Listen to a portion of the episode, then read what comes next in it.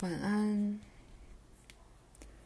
本章题目：可能性、善恶的本质和宗教使用的象征。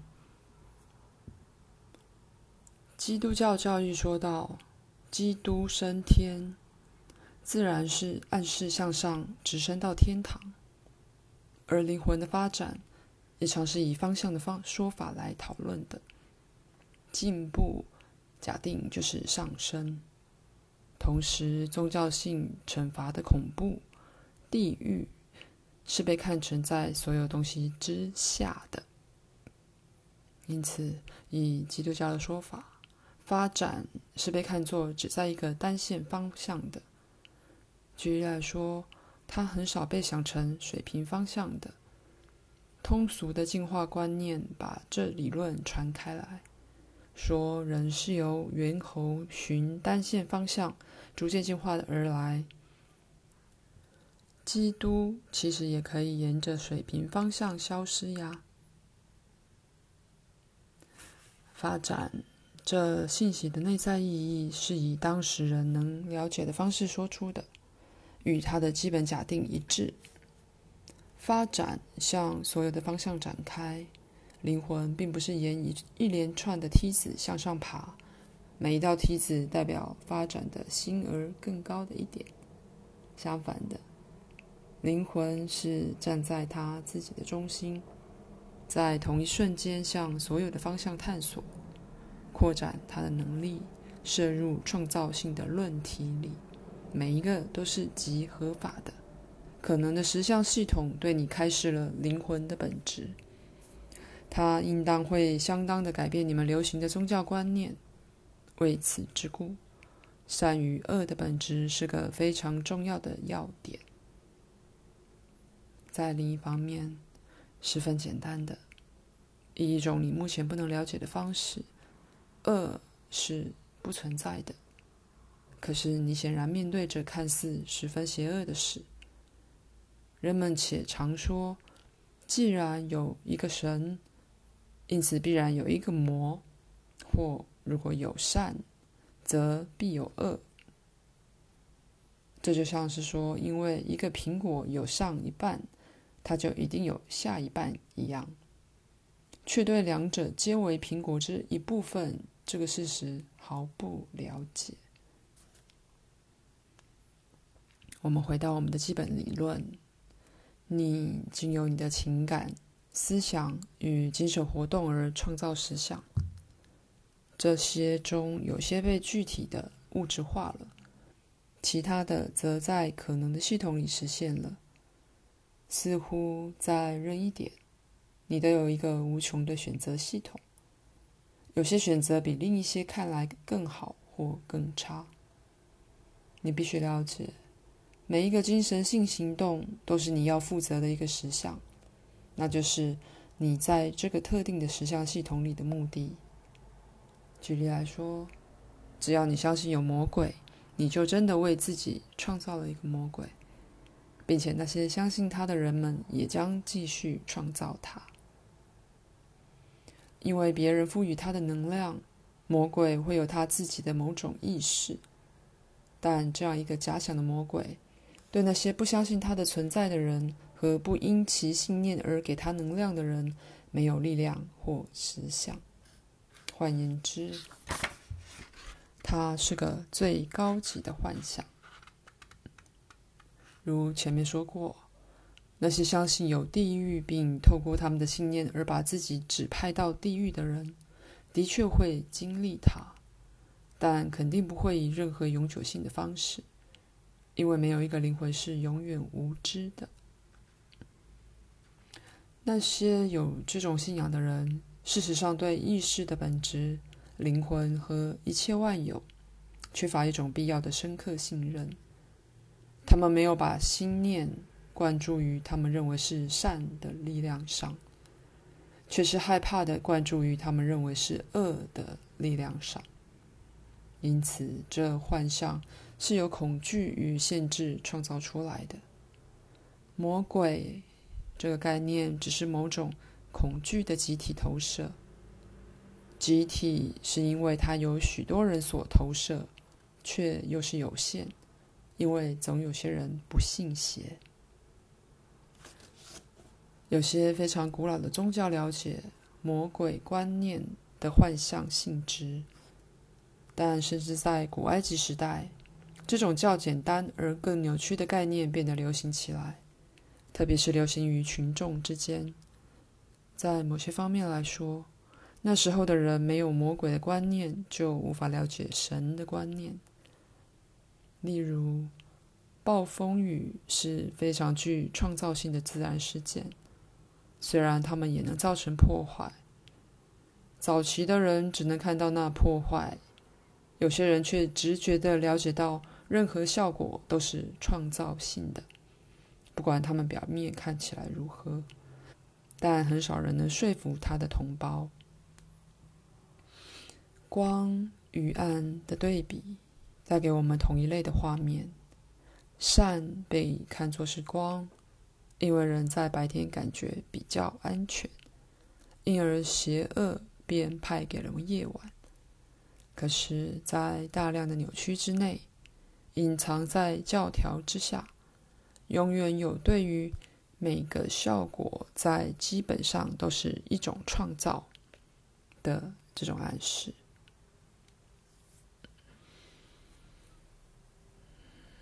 那么，并没有魔鬼在等着把任何人夺走，除非你们自己创造了他们。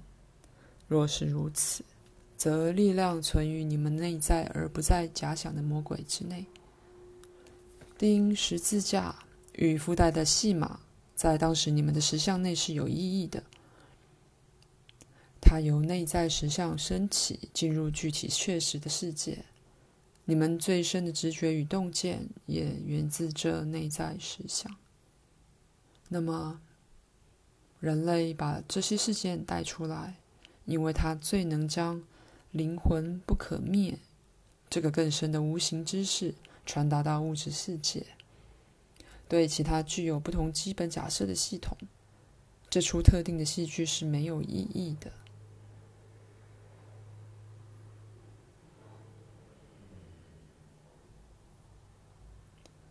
上升或下降，光或暗的象征，对那些具有不同感知机构的其他实相系统来说，将是无意义的。虽然你们的宗教是围绕着一个颠扑不破的真理种子建造出来的，它所用的象征却是由内我很技巧地选择出来。以配合这物质宇宙里那些你们认为合理的基本假设。其他的资讯，例如在梦中的，一般来说也会以你们以相同的象征给你们。不过，这象征本身只是为内我所用，它并非天生就属于内在实相的。许多可能系统的感知机制和你们的大不相同。事实上，有些是建立在你们完全陌生的知觉完形。举例来说，你并没有了解到你的自我是集体意识的结果。那个最直接面对外在世界的意识，是依赖着居住与你身体的每一个活细胞内的维系意识。而一般言之，你只觉知一个自我，至少在某一个时刻。在有些系统里，以你们的话来说，一个个人颇为觉知，他有不止一个自我，他整个的心理组织就某种意识来说，比你们自己的要丰富得多。你要知道，一个不明白这一点的基督，不会出现在这样一个系统里。的确有你们不熟悉的知觉，的确有些世界，你们对光的概念在那里并不存在。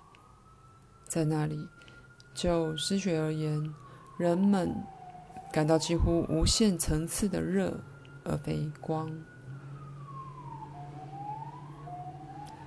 在任何这样的世界里，基督这场戏绝不能像他在你们自己的世界里那样演出。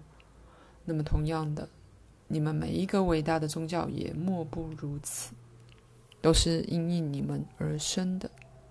虽然如我过去所说，一般说来，佛教的描述比较接近实相的本质，可是他们没了解灵魂的永远效力。就它绝妙的不可侵犯性质来说，他们也不能把握对灵魂独特性的感受。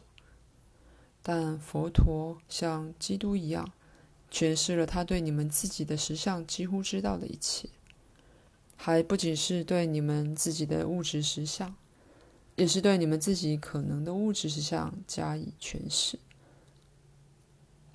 那些法门，在所有宗教背后的秘密法门，其意义就在引导人进入一个存在于象征和故事之外的了解境界。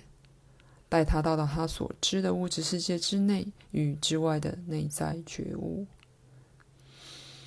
在古老的修道院里，特别是在西班牙，尚有许多未发现的文稿。说到在天主教的修会里有地下团体，当其他的僧侣在抄写古老的拉丁文稿时，他们则负责让这些秘法继续下去。从前，在非洲和澳洲有些部落，他们从没学会写字。他们也知道这些秘法，有叫做说法者 （speakers） 的人，记住这些秘法而向向北传播他们。在基督的时代之前，甚至遍及欧洲北部。括号，你能否口述一篇那些说法者的文稿？括号，那是可能的，但要花很多时间，并且要有最佳的环境。括号，好吧，我自然希望有一天能看到他。括号，随口一说一句，有关的工作可能要花上五年，因为有好几种说法。领袖也不止一位，每个交给他们的人民不同的方向。因为这些团体之故，世界对接受基督教义而言，比人们所假设的准备程度要成熟的多了。那些概念已经埋藏遍及欧陆了。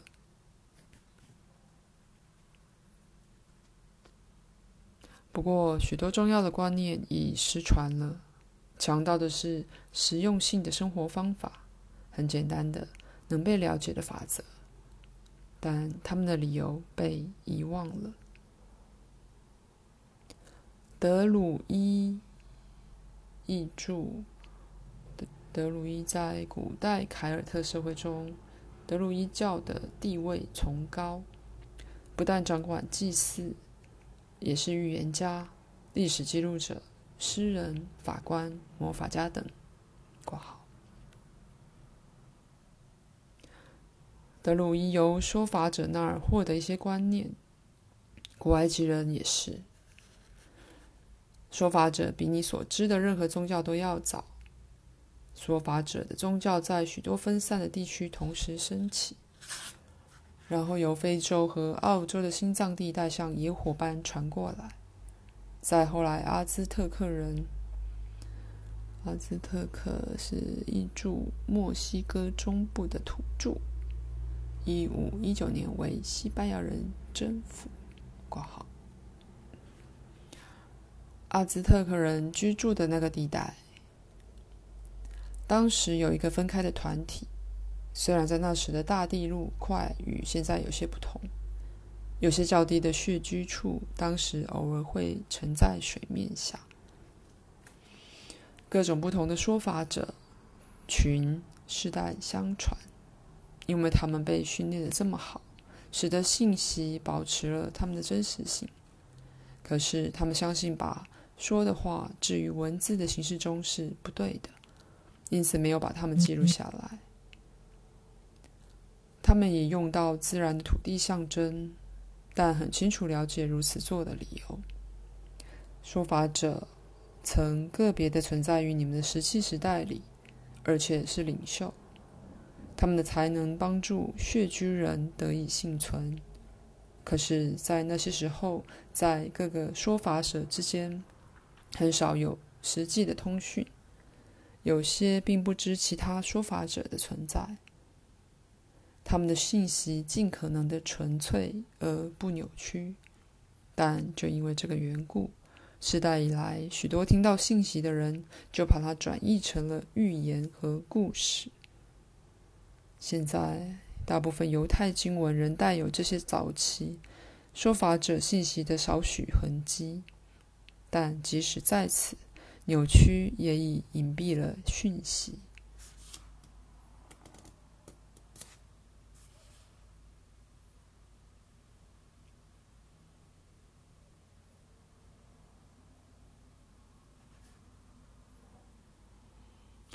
既然意识形成物质而非其反面，那么思想存在于脑子之前，而当脑子灭后，思想仍然存在。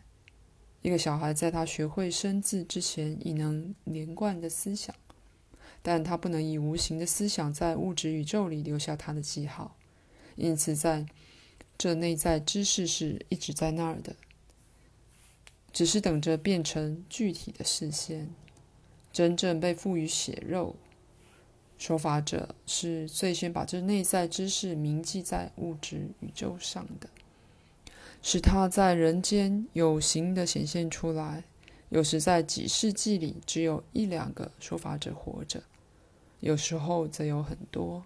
他们环顾四周，就知道世界是从他们的内在实相要出的。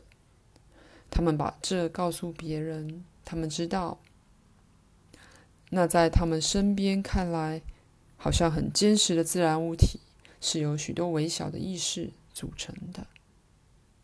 他们了悟到，由他们自己的创造性，他们将概念形成物质，而组成物的成分自身是有意识的、活的，因此。对存在于他们自己与环境之间自然的融洽，他们知之甚人，非常的了解，因而知道他们能由自己的行为改变环境。那么，我就在此结束今晚的课，下次再继续讲说法者。括号。鲁伯或真曾是个说法者吗？鲁博士的。挂号，你呢？我的确是，还有两个你们认识的，其一在 ESP 班的资料里提到过的，另一个就是你自己，就是写书的那个约瑟。至于在转世过程里的说法者，在人一生中可以用也可以不用他们的能力，或也可以不觉知他的能力。我祝你们晚安。你必须记住，当做一项附注，说法者有成千上万个。